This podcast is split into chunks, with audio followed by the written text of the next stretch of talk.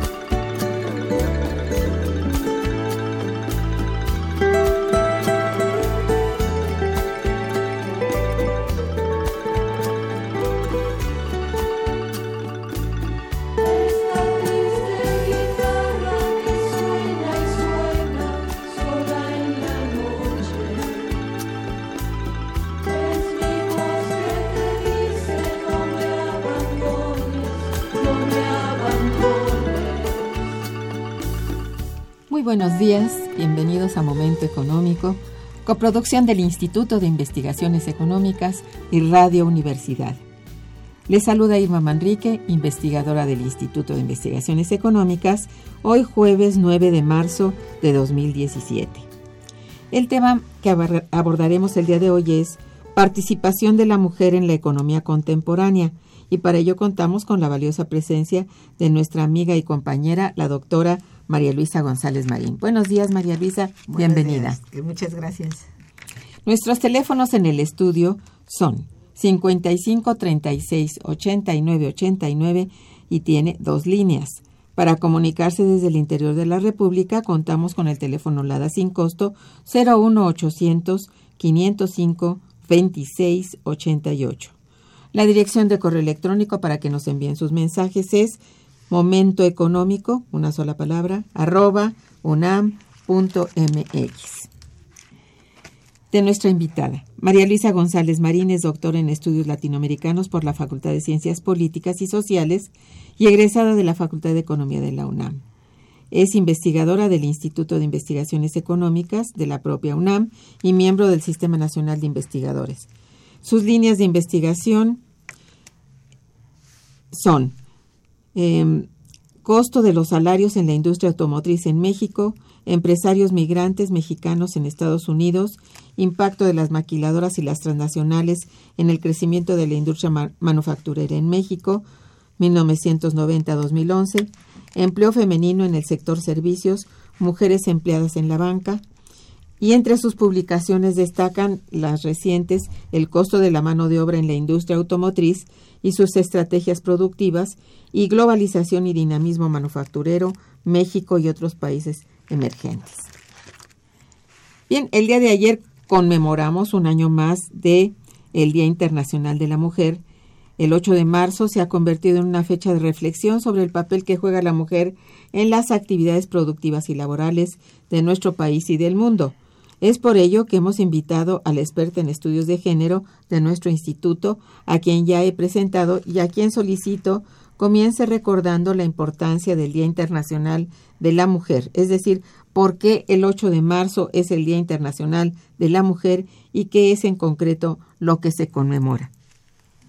Bueno, el 8 de marzo se conmemora la, digamos, la hazaña, por decirlo de un modo, que hicieron las unas mujeres este, trabajadoras de la industria textil y de la confección. Eh, una, hicieron una huelga en Nueva York en una empresa y, eh, se encerraron y eh, le prendieron fuego las autoridades a esta ah, caray, a esta fábrica y murieron bastantes mujeres. Entonces, en homenaje a la a esas mujeres que murieron defendiendo sus, eh, bueno, luchando por unas mejores condiciones de trabajo y la necesidad también de organizarse en un sindicato, todo esto, se conmemora esa, ese, este día. En esa fecha. Sí, en este día como el Día Internacional de la Mujer. Ahora, respecto a um, quién dijo que este fuera el día o quién aprobó que este fuera el Día Internacional de la Mujer, eh, hay cierta polémica porque la, las que hicieron realmente eh, la conmemoración de este día fueron las eh, comunistas, socialistas, miembros del Partido Socialdemócrata Alemán, del, de, de, la Unión Soviética, porque ellos era parte de lo que ellas peleaban, ¿no? Dentro de las peticiones para que la mujer tuviera mejores condiciones de trabajo. Entonces se hizo así y se, se estableció este día. Pero como venía de las comunistas y de las socialistas y ante toda la política que hay sobre eso, ya tú sabes que se va ocultando. Entonces, este, la mayoría de las, yo he visto ahí los, este, las conmemoraciones que se escriben por diferentes personas y hacen caso omiso de eso y ponen que fue la ONU en un X momento la que, aprobó la fecha. Sí fue ahí, pero ya venía desde mucho antes esa conmemoración y correspondía obviamente a los objetivos que en esa época se tenía sobre este la, el mejoramiento de las mujeres. O sea que el Día Internacional de la Mujer es más bien una reivindicación laboral. Muy bien. De la lucha de las mujeres por, por reivindicar su, su, condición laboral. Su condición laboral. Ya después se han ido introduciendo muchos más este demandas y de tipo social, de tipo de digamos hasta psicológico y de todo tipo de cosas, ¿no? De la discriminación eh, del cuerpo, eh, en fin, de todo eso ya se ha ido cada vez metiendo más la y claro, también atrás de eso había un movimiento, este, el movimiento de las sufragistas, ¿no? Para que se diera este el voto de las mujeres, poder elegir y ser elegida. Entonces se juntan ahí una época de, pues yo diría de gran conmoción en Europa, ¿no? De revoluciones, guerras, guerras, este, luchas de todo tipo, de obreros también, hombres y obreras mujeres, ¿no? Entonces es una época, pues yo diría muy, este, muy agitada, ¿no? De, de, más o menos de qué año estamos hablando pues te recuerdas eh, son 1800 lo del este creo que es 1870 y tantos no recuerdo bien. Cuando cuando murieron calcinadas en la, en la fábrica. Sí sí sí sí. Principios del siglo fines del siglo XIX y principios del siglo XX y ya la, la conmemoración de este día sí es este, a partir de, del siglo XX. Muy bien. Lo mismo. pero viene desde 1858 una primera huelga y después, como 10 años o algo así después, viene esta que tiene que ver con la con el incendio que yo te digo. sí. fue. Y que fue muy impresionante, pues, en ese momento. Bien. ¿Cuáles son los proyectos que has desarrollado hasta este momento en materia de género y cuáles son los principales resultados que has obtenido?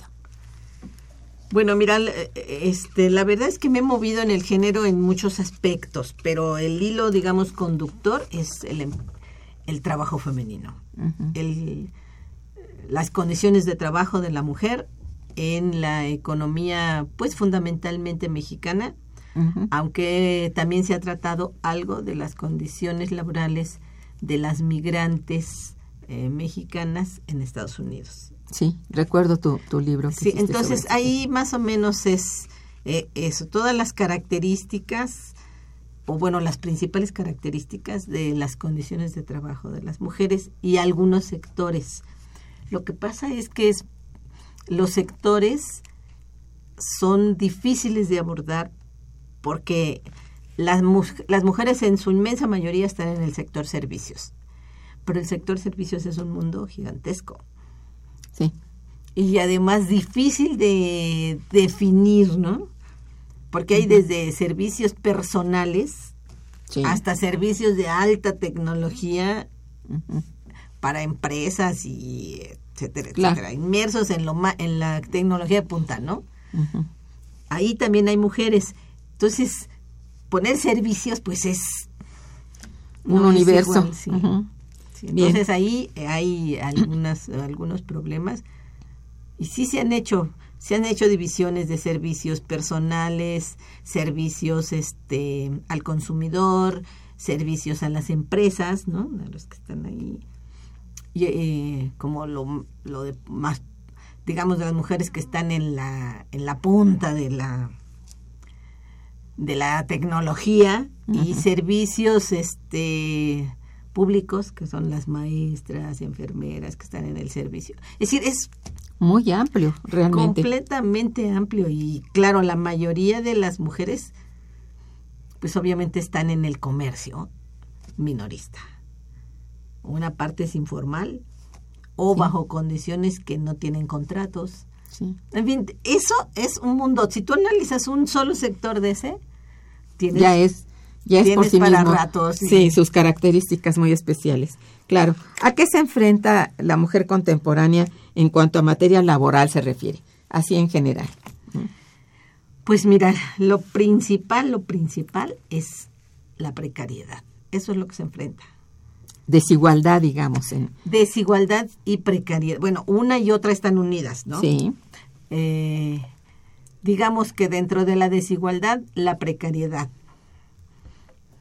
Esa, este, yo corregí los datos que tenía de, bueno, no corregí, este, actualicé los datos que tenía de 1900, de mil, de 2014 y ahí estaba el 64% el- eh, de las mujeres que trabajan estaban en precariedad.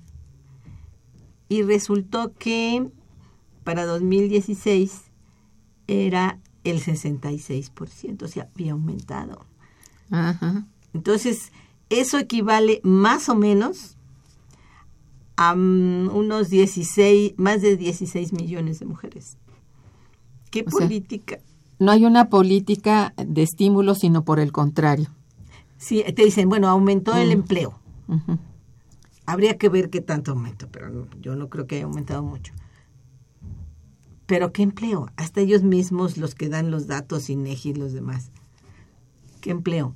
El empleo, dicen formal, pero con los salarios más bajos. Y lo Eso que ha es. crecido es el de uno y dos salarios mínimos. Las mujeres que están en unos dos salarios. Esto que estoy diciendo de precariedad incluye mujeres que no reciben ingreso, que reciben menos de un salario mínimo o, y de uno a dos salarios mínimos, nada más. O sea, al fondo realmente, sí. Porque yo decía, bueno, si le agrego tres salarios mínimos, yo sé que es también precaria, Es, es precario. Eh, Sí. eh, tres, ganar tres salarios mínimos es precariedad. Pero entonces todos estaríamos casi, casi en precariedad. Dije, bueno, hasta dos, para incluir también pues a la mujer este campesina en este punto, ¿no? Sí. para que Y que ahí pues encaja perfectamente bien. Y entonces dices, dieci- 16 millones de mujeres de la población económicamente activa está, En condiciones de absoluta precariedad, podríamos decir. pues sí, porque con dos salarios mínimos, máximo dos salarios mínimos, no vives. No, eso es. Sí, sí está, ya está cuantificado en las encuestas y todo esto, aunque no separado por, por género. No. ¿eh? Y aún así, la mayoría de la población es hasta dos y medio salarios mínimos. O sea... Sí, y además ha disminuido la población que gana más de cinco salarios mínimos de las mujeres. Sí. Es decir, en, en 2014 era 4% y en 2016 es 3.8%. O sea, dos, dos puntos. Punto dos. Sí, No es un proceso que vaya, aunque sea paulatinamente, creciendo. bueno, que va mejorando, digamos. Si no va, al contrario, es lo que decía yo, ha sido más bien en detrimento en los últimos años. Entonces ese es uno de los puntos, yo diría, de, nuestro mercado de trabajo femenino mm. en estos momentos. Así, a, manera gruesa, ¿no? Ya si tú lo ves por partes en determinadas industrias y todo, pero no cambia muchísimo, ¿eh? No creas que cambia. Ni las mujeres que, está, que, que tienen, y si lo relacionas con educación, ahí Sí. La mujer sí se ha educado, sí está en, en, la, en la educación y está echándole pues ganas a esto, ¿no? Porque ellas son las que ahora, ahora son en la universidad son la mayoría y las que tienen los mejores promedios. Sí. Pero esto no se refleja en un aumento salarial importante. Al menos en las estadísticas. Ninguna mujer. Ajá. Bueno, en general, yo creo que es... Bueno, estamos generalizando, sí, pero y, estamos hablando de más de la mitad de la población femenina. Bueno, sí. El 3.8 que gane más de 5 salarios mínimos es nada. No, pues sí. Bien, vamos a un pequeño puente musical y regresaremos. Quédense con nosotros. Está escuchando Momento Económico.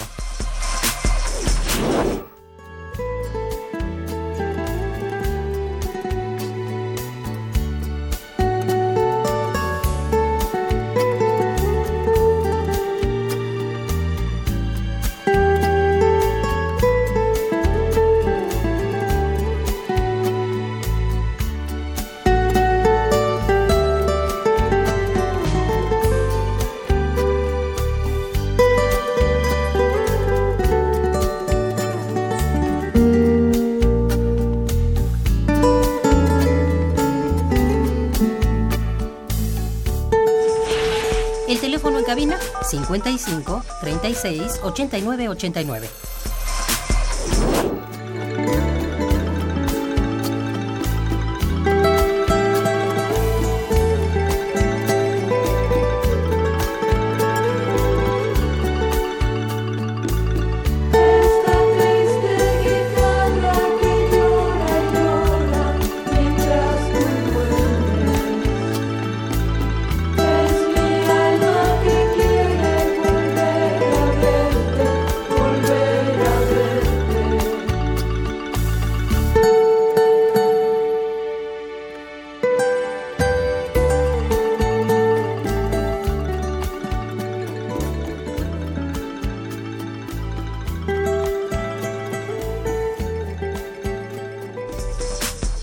Continuamos en Momento Económico.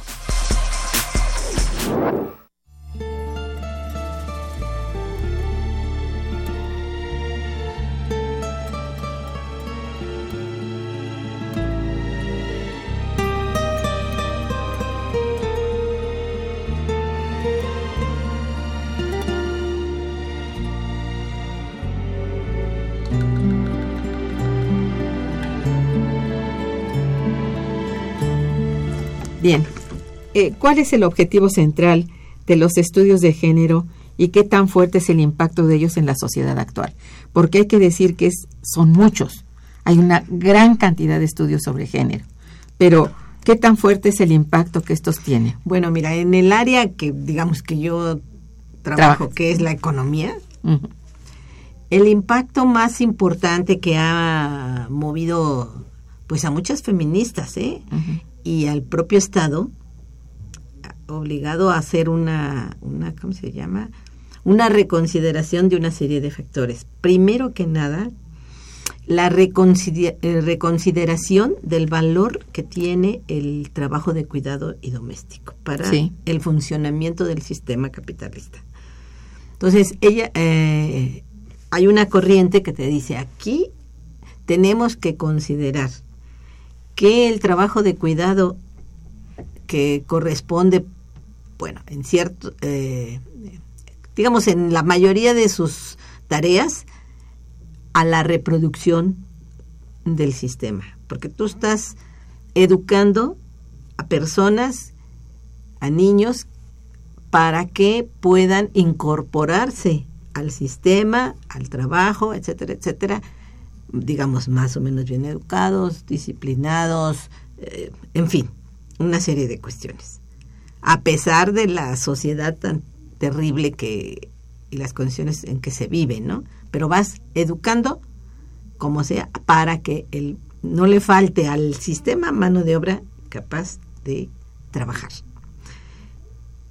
Esto es una función que no se valoriza en el sistema, no se le da valor a eso. No un valor monetario, podría ser, pero fundamentalmente es una reconsideración de que ese trabajo de las mujeres es muy importante para la sobrevivencia del sistema. Y no solo de este sistema, sino ha sido de los sistemas. De todos. Económicos, ¿no? Esto tiene muchas implicaciones, porque si tú dices como mujer, y es lo que ella se está reivindicando, este, no, pues es que el trabajo de cuidado, el trabajo doméstico, pues es, eh, pues es muy negativo, no ayuda a las mujeres a, a superarse. superarse, no te pone en contacto con el mundo exterior, todo eso. Tú misma empiezas a, a no darle valor a eso que tú haces y quieres incorporar a que te ayude el, tu compañero, vamos a decir, en condiciones de igualdad, porque tú trabajas, él trabaja, en algo que socialmente y para ti y para todos los demás es considerado un trabajo de baja categoría, por decirlo de un modo, ¿no? Entonces la idea, y eso es algo importante, es valorizarlo. No es un trabajo cualquiera. Educar a un niño, crearlo sanamente, eh, con salud, con no es un trabajo ni fácil ni menospreciable. No tiene por qué ser menospreciado. Entonces, y incorporar al hombre a esto, en parte tiene que ver con valorizarlo, porque te estás incorporando no a un trabajo horrible que, no, a, un trabajo que es indispensable para la sobrevivencia del sistema, de, de todo, ¿no? Y para crear un sistema mejor. Eso es una corriente que se está dando y que sí tiene un impacto importante. Por supuesto. Tiene una parte importante y que en cierto modo cambia una visión que se tenía así como que del enemigo, ¿no? El enemigo como que es el hombre porque no hace nada, porque te deja a ti todo, ¿no? la cosa del, del, del trabajo doméstico y del trabajo de cuidado. No, ahora es un compartir en condiciones de igualdad más o menos ahí planteadas. Todo eso es bastante difícil de definir, ¿eh? Sí, y, y, de lograr. Y de lograr. Y entonces, pero en el sentido de que tienes que hacerlo. Porque así como nosotros consideramos que cuidar a un niño es muy importante para su salud, para su mente, para toda su conducta social, familiar, todo esto, eso es eh, algo que tiene que valorizarse y entonces poder lograr este, cierta igualdad en ese punto. Ni un ni dejarlo todo a uno a un sexo sin, ni todo al otro, sino una especie de un acuerdo, digamos. De acuerdo, pero no un acuerdo y es ahí donde está exclusivamente individual. Pues sí. No, tiene que ser un acuerdo que ya en otros países se ha, se ha hecho. Pero bueno, este es un, un punto que a mí me parece dentro de la economía y que tiene que ver con otras ciencias también, se da decir, esa, esa cuestión. La valorización. Y la valorización, y para eso ellos han, ellas han hecho este cálculos sobre cuánto realmente cuesta eh, para la sociedad el hecho de que la mujer haga ese trabajo de manera gratuita, porque no le pagan. Y considerado como que normal. y Es normal, y además sí. menospreciado porque si ay la madre que se cuida pero a la mera hora la madre le están dejando todo y le echan más no Sí. entonces eh, esa es lo que se supone que hay que ir cambiando para ir ajustando ahora bajo condiciones de precariedad esto parece prácticamente imposible no hay forma ¿Por qué? Porque el punto clave para que las mujeres realmente se incorporen al mercado de trabajo es el tra- eh, quién te cuida a los niños mientras tú trabajas. Es el otro Una- problema. Y, si estás- el Estado y no te incorporas resuelve- y de todos modos tú eres la responsable. Sí, pero bueno, al menos si tú dices yo estoy trabajando y mis hijos están seguros en una guardería, es una ventaja, ¿no? Porque ahí no los dejas solo, no los dejas con no, no, la vecina. Sí, no, no quedan... y las que es mujeres que están en precariedad o les ayuda a su familia o lo dejan como sea. Algunas pues podrán meterlo a guardería si, si son formales, pero Eso es, es un porcentaje muy bajo Entonces, de la e- ese, ese es el otro problema que salió junto con el trabajo cuidado. Las mujeres se tienen que incorporar al mercado de trabajo por las condiciones, ¿no? Porque aunque aunque las mujeres se incorporen, los ingresos familiares no aumentan, sino incluso también están disminuyendo. El ingreso per cápita está disminuye- familiar está disminuyendo. Así es. Entonces, eso de qué te habla, de que las mujeres entran pues con salarios bajísimos. Entonces, esas esas cosas es otro problema que te- tienes ahí. No es que las mujeres entran y la familia vive mejor, se eleva su nivel, sino que aunque las mujeres entren, no aumenta. Quizá no se deteriora tanto como se, deterioraría Sí. sin nada más trabajar el hombre Ujú. Porque también al hombre le están pagando menos. Eso no es un problema solo de las mujeres. Eh, Sí, es, un, sí, es Entonces, una problemática muy compleja. ¿Cómo se puede Eh. resolver o aminorar? Resolver no creo, pero aminorar esto. Yo lo que pienso es que no con estos proyectos sobre mujeres. con los programas existentes. Bien. Oye, eh, este, ¿es la mujer en estos momentos una pieza fundamental en la economía mexicana? ¿Cómo lo, lo valorarías tú? ¿Cómo lo entenderías? Pues mira, si lo ves desde el punto de vista de su contribución, así sin tomar en cuenta todo lo que estábamos diciendo de trabajo de cuidado y que, bueno, pues sí ha aumentado, pero la es México es de los países en Latinoamérica que menor porcentaje tiene de mujeres incorporadas al, al trabajo. ¿No se le considera pieza fundamental? sí se le eh, considera, pero no como como está tan fundamental, digamos, como está, por ejemplo, en Brasil, en Perú, en otros países donde son más de la mitad de las mujeres las que están en el mercado de trabajo. En América Latina el promedio es 55%, Aquí 42. estamos en mucha desventaja. ¿Y por qué las mujeres no se incorporan? Yo estoy casi segura porque ¿quién les cuida a los niños? ¿Quién cuida a esos niños? Porque en, en, en el progra- en uno de los programas que tú conoces, ese del programa para estancias infantiles, Sí. que fundamentalmente es como de Sedesol y esas cosas, Sí. ese programa creando este o construyendo estancias infantiles eh, provocó un aumento en la incorporación de las mujeres al mercado de trabajo. Y eso Pues que sí. está muy muy este los requisitos están muy eh, hechos Sí. de manera que sea un pequeño sector el que esté haciendo eso, ¿no? Que, te- que mm, estén estudiando, que quién sabe qué, que sean madres solteras, que bueno, una serie de cosas que no hay.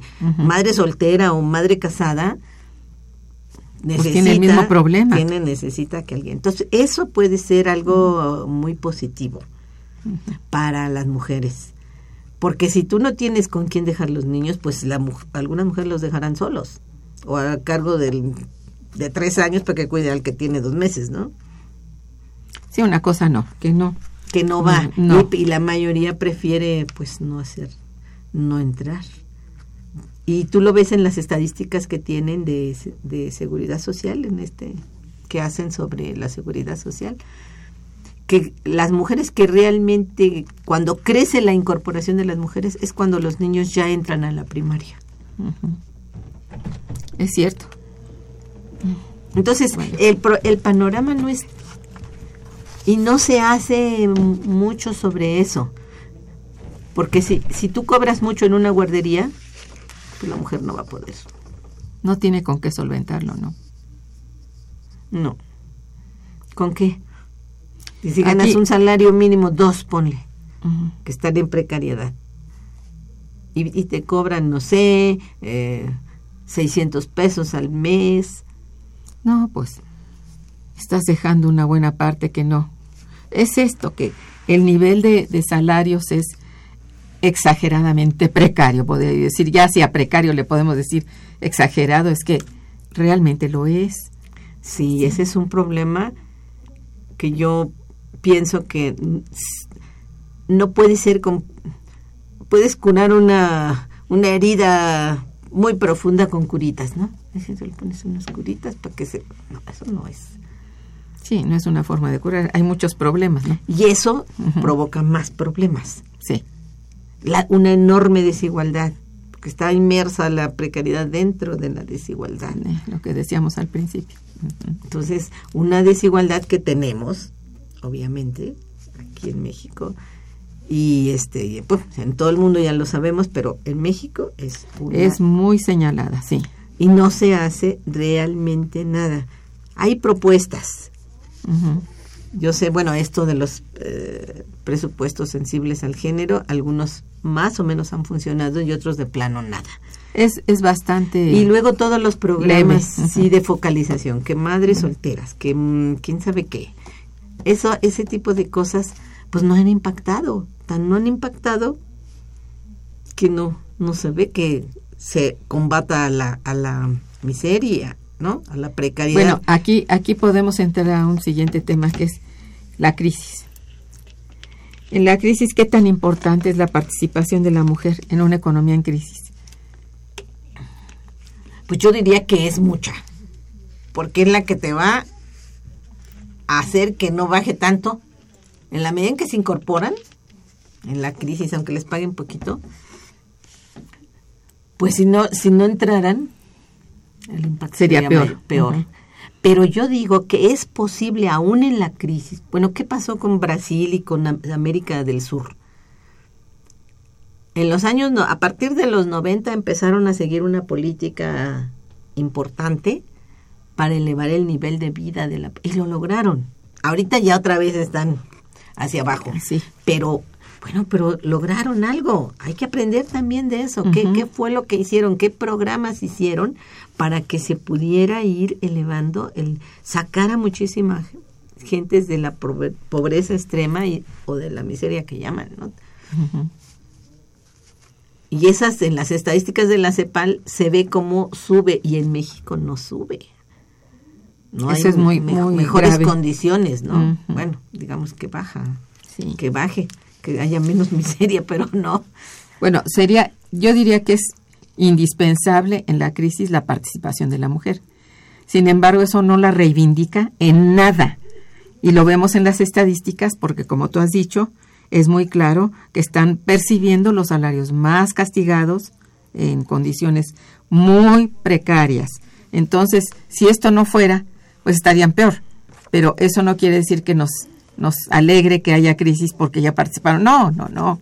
Es que la crisis como que desnuda, digamos, más el problema. pues sí, no hay, no hay un crecimiento que te digas, ahí, bueno, creció al 5%, al 4%, la participación de mujeres en tres años, ¿no? Como pasó con ellos.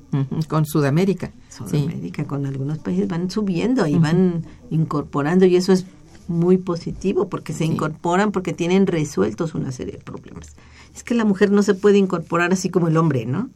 Ya, pues, ¿qué me importa? Yo tengo resuelto quién me cuida a los niños, el, que Eso es lo que no está resuelto. Y, y el hombre, pero la mujer dice cómo me incorporo y quién cuida a los niños y quién hace esto y Y además si lo hace así, su trabajo se multiplica, porque entonces tiene que llegar del trabajo a preparar la comida, a lavar ropa, a arreglar un poquito aquí la casa porque no tiene quien le ayude, no puede pagar a alguien que le ayude, etcétera, etcétera.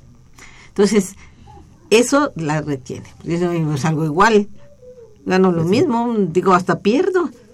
Porque todo lo que gano, pues lo voy a ocupar en transporte, comida, este, pago de alguien que me ayude. Sí, la, se, vamos, es un círculo vicioso que no, que no le permite salir de ello, ¿no? Eh, sí, es, y ese es el problema de, de la pobreza en, Ahora, sobre todo urbano. Yo digo que rural a lo mejor se, es más factible que las que las familias, como están todavía más este, unidas, porque viven a veces en el mismo terreno, la suegra o la mamá, eh, las hermanas, las cuñadas que pueden ayudar con los niños mientras las, las mujeres se van al, trabajo. Al menos eso eh, yo creo que se da pero las oportunidades para que ellas trabajen son menores. Exacto, es decir, estamos en lo mismo, no, no logran elevar su condición de vida, reproducen esa misma condición de pobreza. Ellas son pobres y sus hijos serán pobres como ellas. Ese es el, es el grave problema. Ese, es parte de, la, de lo que se llama la desigualdad, ¿no? Así es. De que ya el lugar donde naces ya te marca para toda tu vida.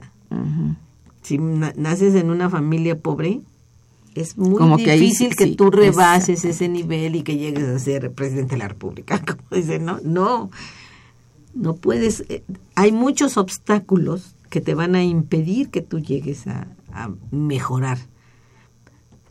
Y que se aprovecha mucho eso como una ideología que viene del capitalismo, ¿no? De que todo es cuestión de que tú te esfuerces. Y si fallaste, es tu culpa.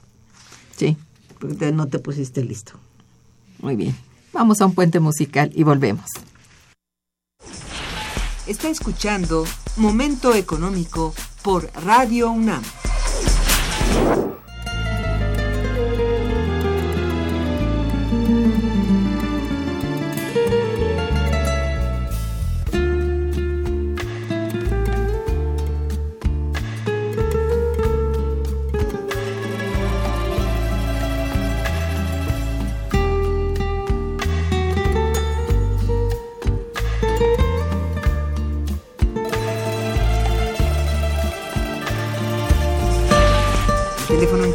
El 55 36 89 89.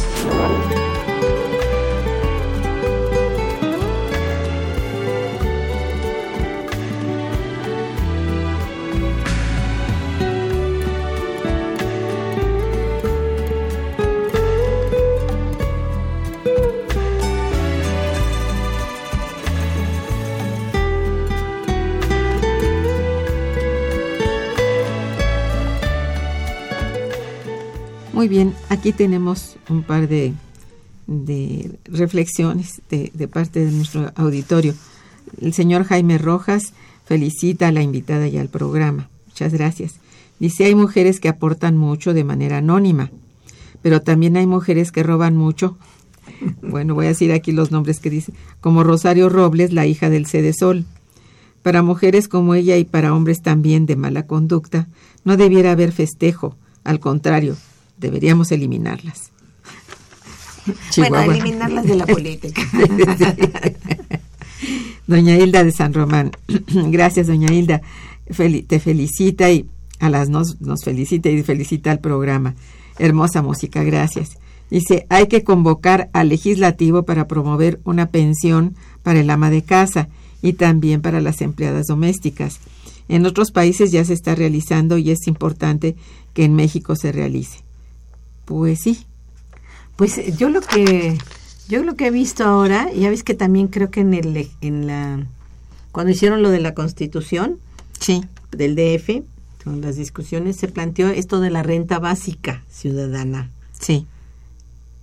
Y este y en este punto hay ya ves que esto es a nivel mundial. Sí. Se está planteando en varios países. Este podría ser una forma, es decir, un salario mínimo para las mujeres que no trabajan, que no reciben ingresos, que trabajan y no reciben ingresos, mayores de 15 para adelante. Y este a estas mujeres se les daría un salario mínimo. Con la idea de que las mujeres que tienen bueno, esto está planteado para mujeres, pero es en general para también se plantea todos los ciudadanos, ¿no? Tener al menos un salario mínimo. Sí, como base. Y este se supone que en el caso de las mujeres estas este podrían eh, como ellas dedican todos sus ingresos o una buena parte de sus ingresos a la mejoría de los hijos, ¿no? Es decir, a que te vayan, tengan los útiles necesarios para la escuela, sus uniformes, todo, ¿no? Pagar lo que te tenga que pagar o que si pueden, pues un poquito otros eh, apoyos eh, de la educación, en fin, todo eso. En términos generales es eh, la mujer quiere ese dinero para eso, y eso podría ser un efecto pues multiplicador. Sí. En el sentido de crear más demanda y en el y en este sentido pues crear más inversión, ¿no? Eso es. Yo no estoy tan segura de eso, pero parece que hay muchas este personas de derecha, de centro y de izquierda que están queriendo que, que se pudiera aplicar como una, una forma de sacar adelante a las mujeres. Y, en general a la población. Y en general a la población. Entonces, esa es una propuesta. Luego están todas las propuestas que hacen de los programas de género enfocados principalmente a las mujeres, ¿no? Como es el de las guarderías, el de las microempresarias, el de el empleo temporal y, otros más que hay muchísimos sobre este tipo de cuestiones sobre todo de apoyo dentro del a las mujeres trabajadoras o que quieran trabajar. Todos estos programas, salvo el de las guarderías, que es el que yo, bueno, más o menos he visto, son un fracaso. No se aplica, realmente no, se aplica. o este se ejerce el presupuesto de una manera muy poco transparente por lo que dice. Y todo eso, y a veces se gasta más en el gasto corriente que en lo que le dan a las personas, porque tienes que... Por eso los este tipo de, de programas tienen que ser, este yo diría, sencillos para no no meter tanto requisito, metes tanto requisito y vas a necesitar un mundo de gente capaz de que una burocracia mayor para poder atender eso. Sí, es un tanto no sé. Está difícil. Yo no soy mi experta en esto, ni mucho menos, pero las personas que, ah, que conocen de todo esto, sí te pueden decir que no, funcionan. Y tan no funcionan, pues que tenemos estas estadísticas y que en vez de disminuir, crece. Crece la población que está en precariedad en vez de disminuir. bueno, si hay tantos programas, 116, 400 y tantos, según el por donde veas. De estos programas, ¿tú, ¿tú cuáles consideras que sería fundamental apoyar más y que estuvieran presentes? Porque sí es cierto que hay un montón de programas. De acuerdo con el político que los viene... este Pues yo diría que ese de la renta básica. El de la renta básica. Ese me parece más, más igualitario. Y yo diría a todas las mujeres mayores de 15 fuera. Claro que ahí mismo en la propuesta que hace Pati, Patricia Rodríguez, ella dice que debe, debe para que se funcione este, este programa, tiene que darse este educación gratuita, resolver ese problema de educación gratuita de calidad y este creo que a- acceso a la, a la salud. Si esos dos no están acompañando al, al, Al programa. al programa, no va a funcionar. Y los recursos se tomarían, por lo que entendí más o menos ahí, de la eh, de todos estos programas que no funcionan y que representan dinero, una, menos una que, que en, en realidad eh, seguramente están siendo captados por la auditoría como subejercicios. Sí.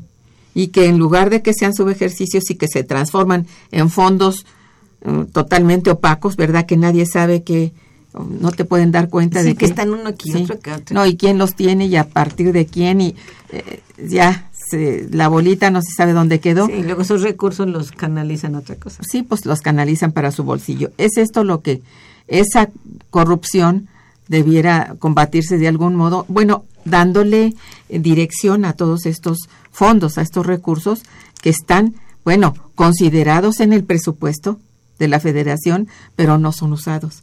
Es decir, el subejercicio es, yo creo que una de las principales principales problemas de, del presupuesto. ¿eh? Mira, a mí lo de la renta básica, el único, bueno, lo que yo creo es que tú no puedes, la promoción del- de la inversión a través del consumo es discutible, porque el, el capitalista no invierte por el consumo, porque vaya a crecer o no el consumo, sino porque su inversión tenga una tasa de ganancia Claro. promedio, más o menos. Si ves menos, no va a invertir. Sí, no, no le atrae, eso no atrae. Y ahí, no tiene ¿cómo sentido. te- ¿qué, No, pues qué no. poder tienes para eso? Si no es en ese sentido, la, la, este, la propuesta se puede caer. Y ahí no sé qué, cómo se pueda hacer el asunto. Está difícil, está muy difícil de echarlo a andar. ¿eh? Y luego tanta oposición, sí. Se parte de, de que hay que, que, que tenga un dinero la gente, bueno, aunque no esté trabajando, pero aquí se trata de que si la gente quiere incorporarse al mercado de trabajo, empezar por tener una renta básica, decir, bueno, tienes derecho a una renta básica porque por tus condiciones, sí se tiene que estudiar las condiciones, ¿no?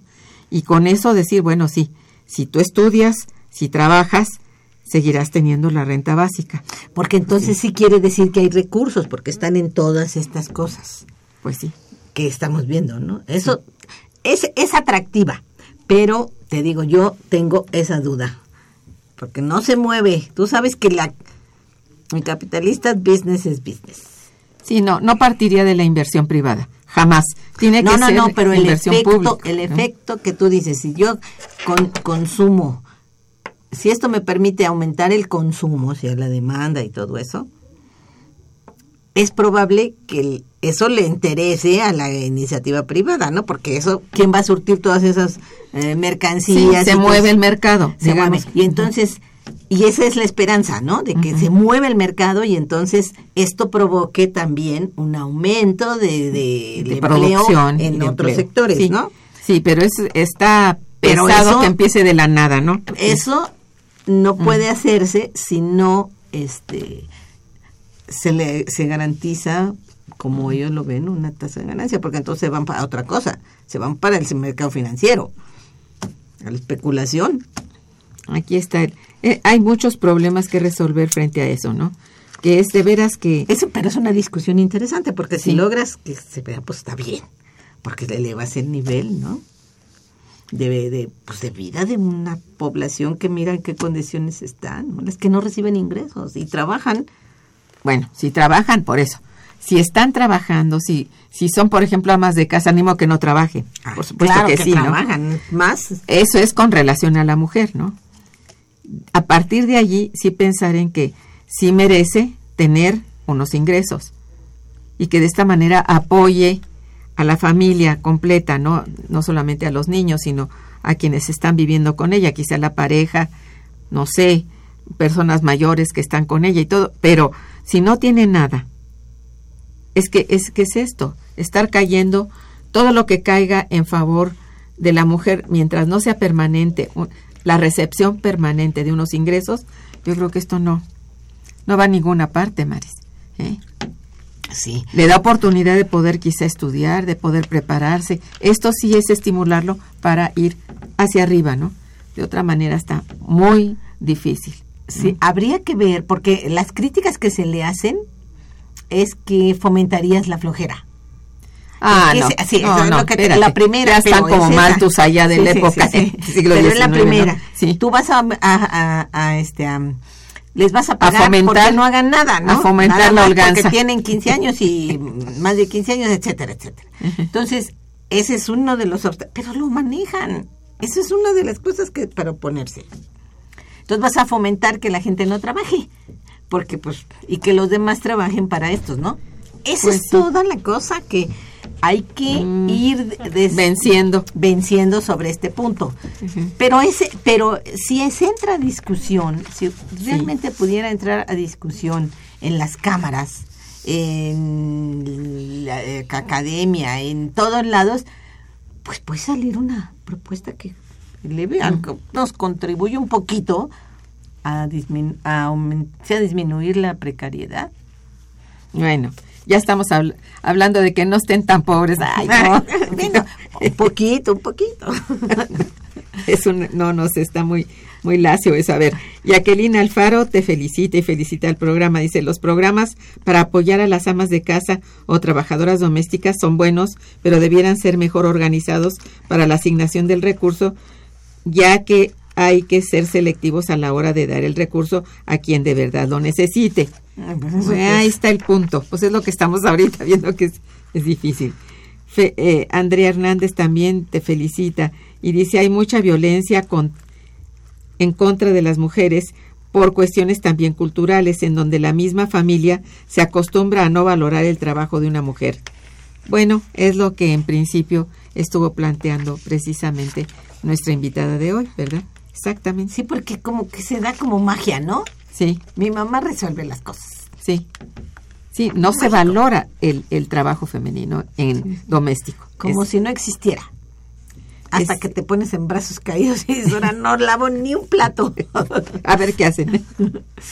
Sofía Hernández también te felicita y felicita el programa. Dice, muchas mujeres nos vemos obligadas a cuidar a los hijos y a la casa, ya sea por el cariño o por la necesidad, y esto efectivamente nos deja vulnerables económicamente y dependientes, además de no ser valorado por el esposo ni por el gobierno. Volvemos al por punto. nadie, por nadie. Eso es. Y- Aquí, y, cuando te lo valoran, no es real, es, como dicen los chavos, puro choro. sí. Puras cosas que no van. Sí, no. De palabras no vive nadie, ¿no? E- Es decir, esto tiene que ser una política así, pública. ay, ay, sí, madrecita. y te traje tu plancha para que... la- te regalo tu plancha para que me Planches la ropa. toda la ropa que tengo ahí, ¿no? Bueno, este, sí, es cierto. Tú, en, en dos palabras, ¿cómo dirías que, cómo consideras la falta, qué es lo que hace falta para hacer, eh, por hacer en materia de, de estudios de género? ¿Qué, ¿Qué es lo que habría que avanzar en esto? Porque ese es tu papel. Bueno, pues yo creo que ya ahora que hay muchos estudios sobre esto, hay yo te puedo decir en economía, sí, pues realmente in- tratar de, de mejorar las condiciones, de hacer programas, propuestas, Eso es, cosas, que- propuestas, que, exacto. que ayuden relativamente, porque mientras este sistema capitalista basado en lo que está, es muy difícil realmente sacar a las mujeres de la precariedad, pero sí contribuir un poco a, a que no vaya creciendo, ya con que se fuera disminuyendo, aunque fuera poco, es una ventaja. ¿Por qué? Porque este le, le vas dando a la familia y a las mujeres una una este, Un estímulo. un estímulo una mejoría en sus condiciones no Sí. y acompañarlos de programas también ya sea este de la renta o un programa, pero amplio, fuerte, porque para fomentar el trabajo femenino, pero que los niños estén en condiciones de, de estar en buenas manos, cuidados en buenas manos con buenas condiciones. Porque una de las quejas de la auditoría superior de la federación es que algunas de las guarderías de Sedesol están en malas condiciones con alimentación que no es la, la que debería ser, deficientes, sucias, eh, los lugares no son los adecuados. Es cierto todo eso tiene que venir acá, porque tampoco vas a llevar a unos niños. Y yo te diría, no es...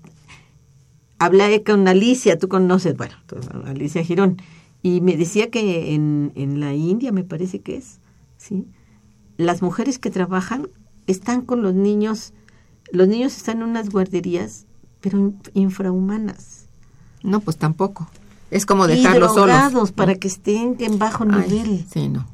¿Queremos llegar a eso? No queremos, no. Yo creo que uno de los programas que hay que fortalecer, evidentemente, es el de las estancias infantiles. A la mujer, está aligerándole ese problema, probablemente pueda rendir mejor. Probablemente, aunque no es lo único. Habría que estudiar un poco más eso, ¿no? Digo, ese yo para mí es un punto básico para que se incorpore la mujer, pero bueno. Así es. Bien, pues te agradezco muchísimo tu presencia en el programa. Siempre es importante oír lo que estás trabajando porque es en favor justamente del género y eso es siempre muy valorable. En fin, nuestros radioescuchas están atentos siempre al programa. Muchísimas gracias. Estuvo en los controles técnicos Socorro Montes, en la producción Santiago Hernández y Araceli Martínez. Gracias a todos. En la coordinación y conducción Irma Manrique, quien les desea muy buen día y mejor fin de semana. Gracias.